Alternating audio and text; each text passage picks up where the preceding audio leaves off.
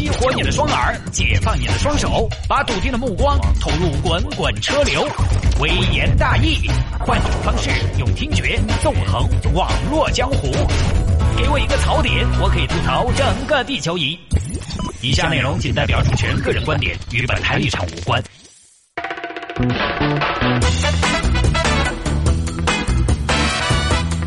欢迎各位继续回到今天的微言大义。我们来解决一下听众朋友给我发来的信息吧。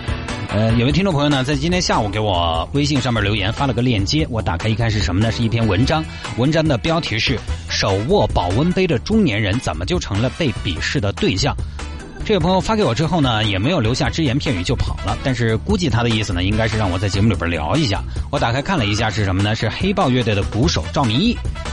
年过半百了，前段时间呢，舔着一个大肚子，手中捧着保温杯，翘着一个二郎腿，头发也花白了，坐在一张椅子上，看起来就跟我们结识的普通的那个年纪的老辈子们差不多啊。据说这个保温杯里面还泡着枸杞，摄影师就忍不住感慨，爆料的人就忍不住感慨，曾经的摇滚青年，如今也走向了保健之路。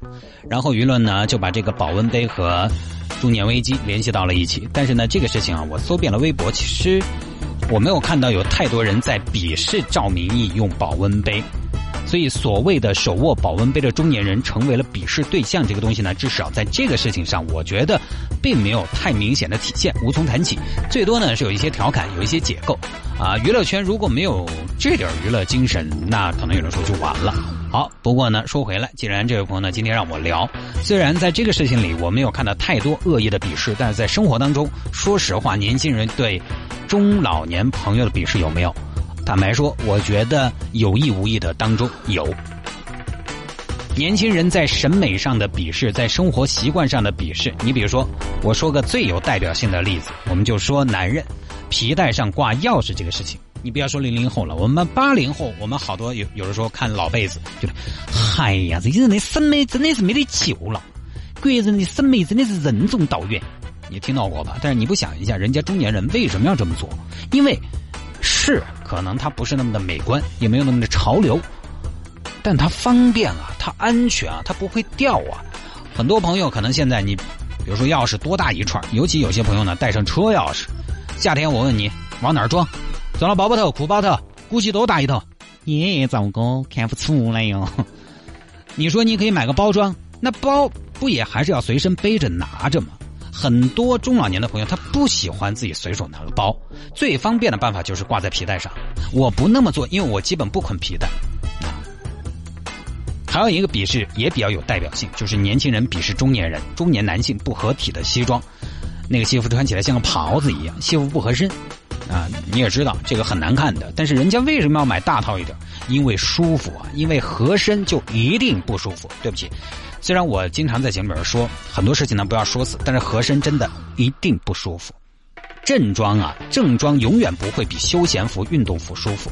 它的出现就是为了让你必须随时保持一个绷起的状态，因为绷起的状态才好看。你一松散下来，肩膀也垮起，胸也含起，头龙垮起的不好看。以前古代皇帝那个帽子上面前边不是有吊坠吗？那个吊坠是为什么整那个？不是为了好看，其实那个东西呢还挺烦的，挡视线。但为什么有那个东西呢？就是让皇帝有一个皇帝的样子，威严、稳重，不要乱动，因为你乱动那个就很很烦、很干扰你，所以你只能保证。非常稳重，非常注意自己仪态的这个情况下来移动，这样才会显得威严、显得庄重、显得不怒自威。哎，就这个，我觉得西服也是一样的，它是很好看，但是就是约束着你必须要坐有坐相，站有站相。但是在目前的中国，中老年的朋友工作了一辈子，他现在因为他五六十了，他绷给哪看嘛？是怎么样就是怎么样，舒服最重要，也没有什么场合需要绷起。这是年轻人和中老年人很大的一个区别，就是什么呢？就是中老年朋友他们把舒服放在最大的考虑，而年轻人把拉风放在最重要的位置。就是我年轻，我应该是一个什么样的审美？我应该好像跟国外的年轻人啊，他们整的一样，跟这一群人整的一样，是不一样的。老年人就是自己舒服最重要。年轻人要的是风度，老年人要的是温度，诉求都不一样，所以怎么去评价别人好不好呢？怎么去鄙视人家呢？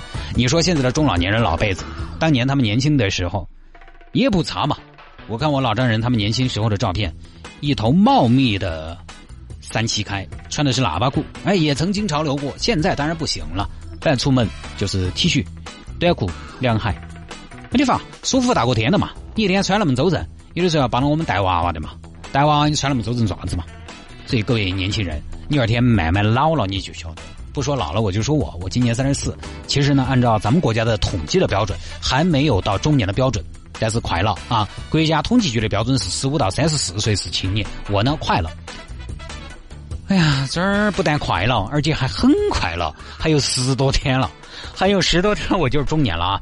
哼，大家可以各自准备一下礼物啊，汽车、房子这些嘛都可以啊。我呢还没到中年，还是青年，当然青年的尾巴了。但是这些年你不得不说感受到自己的身体那种变化。我简单说吧，十几年前冬天啊，洗了澡出来穿个腰裤，在家头随便跑。不开空调，不开烤火炉，撑几个小时不会感冒，一点事儿没有。熬夜熬到第二天早上直接去上班，活蹦乱跳的。现在，现在冬天稍微衣服加慢点儿，你有的时候洗好澡出来，比如冬天嘛，你洗好澡出来，如果不马上披浴袍，或者说不马上加衣服，大概也就是十分钟，鼻子就会有反应了，就觉得痒酥酥的，这就是感冒的前兆，特别见效。还有我们说一下吃东西，肠胃啊，肠胃这个真的是，一年更比一年惨啊。四川人肠胃不好的实在太多了。前两天我一个同事晚上出去吃了个大烧烤，吃胀到了，回去晚上三点才睡着，消化不了啊。现在这个年纪呢，晚上有时候稍微油重一点，很多朋友可能就有这种感觉，你觉都睡不好。因为尤其我这种，我呢晚上睡得早，本来就睡得早，又没咋消化，又没咋动，那吃的油重一点，就晚上睡觉很恼火。你一旦肠胃不舒服了，你还敢不敢吃冰的、喝凉的？你不敢吃冰的、喝凉的，你就得拿个保温杯啊。我以前小时候冰水、自来水，因为小时候上学踢了球，有的时候没钱找不到水喝，也不可能买矿泉水，因为矿泉水呢一直没咋涨价，很多年前就是两块钱，现在还是两块钱。很多年前两块钱对我们学生来说还是有点贵，那咋办呢？直接水龙头底下接的喝，根本没有什么问题。现在去年反正我就在网上买了个保温杯放到办公室，夏天还好，夏天我依然还是坚持喝冷的、凉的什么，我觉得挺舒服的。但冬天还是遭不住，你不服不行啊！年龄就是这么的见效，岁月催人老。各位年轻人，不要觉得你不会有这么一天，慢慢的，你的身体走下坡路是必然的。那根据你的生活习惯、自身的体质和锻炼的程度，快慢而已。还有啊，中年人始终他压力比年轻人还是要大得多得多。年轻人很多刚刚毕业，应届毕业生，你说是收入不高，但是你不用养谁啊？你把自己整起走就对了。所以这个啊，话不要说太早。我们这老哥哥当年那个不是嘛，狗都撵不到的，现在只有喊泄气了。所以中年了要学会慢下来，要活得仔细一点，讲究一点，随性随心一点。追风少年终有一天可能会痛风，甚至有些直接中风，那都是规律。中年人很多选择只是让自己更舒服一点，要理解，不管是生理上的舒服还是心理上的慰藉。就比如说，可能他泡点枸杞，枸杞呢，你泡到那个白水头，你要说它有好大用呢，也不一定。就觉得好像我到这个年纪应该做这样的事情了。今天我不是开始征集各位朋友说说你什么时候开始觉得自己老了的呢？有听众朋友说是前两年开车三十六的时候开车开两个小时以上，觉得自己腰酸背痛，觉得自己老了。呃，还有一些朋友呢是觉得在晚辈面前问你今年考的好不好啊，突然觉得自己老了。反正这个心理的、生理方面的都有。这里的老了不是那个传统的老啊，而是现在大家心态上经常自嘲嘛，哎说哎呀老了。那你是什么时候觉得自己老了？大家也发了一些短信过来。我再说一个我自己的感受吧。我呢，呃，前段时间不是做了眼睛手术嘛？这段时间正在恢复期，视力还没有完全的恢复，每天用眼又很多，到了晚上呢，视力就开始下降，呃，这都是正常的。然后我耍手机，那个以前的正常字号就不行，以前我是用的标准的系统标准的字号，现在我把字号就调到最大。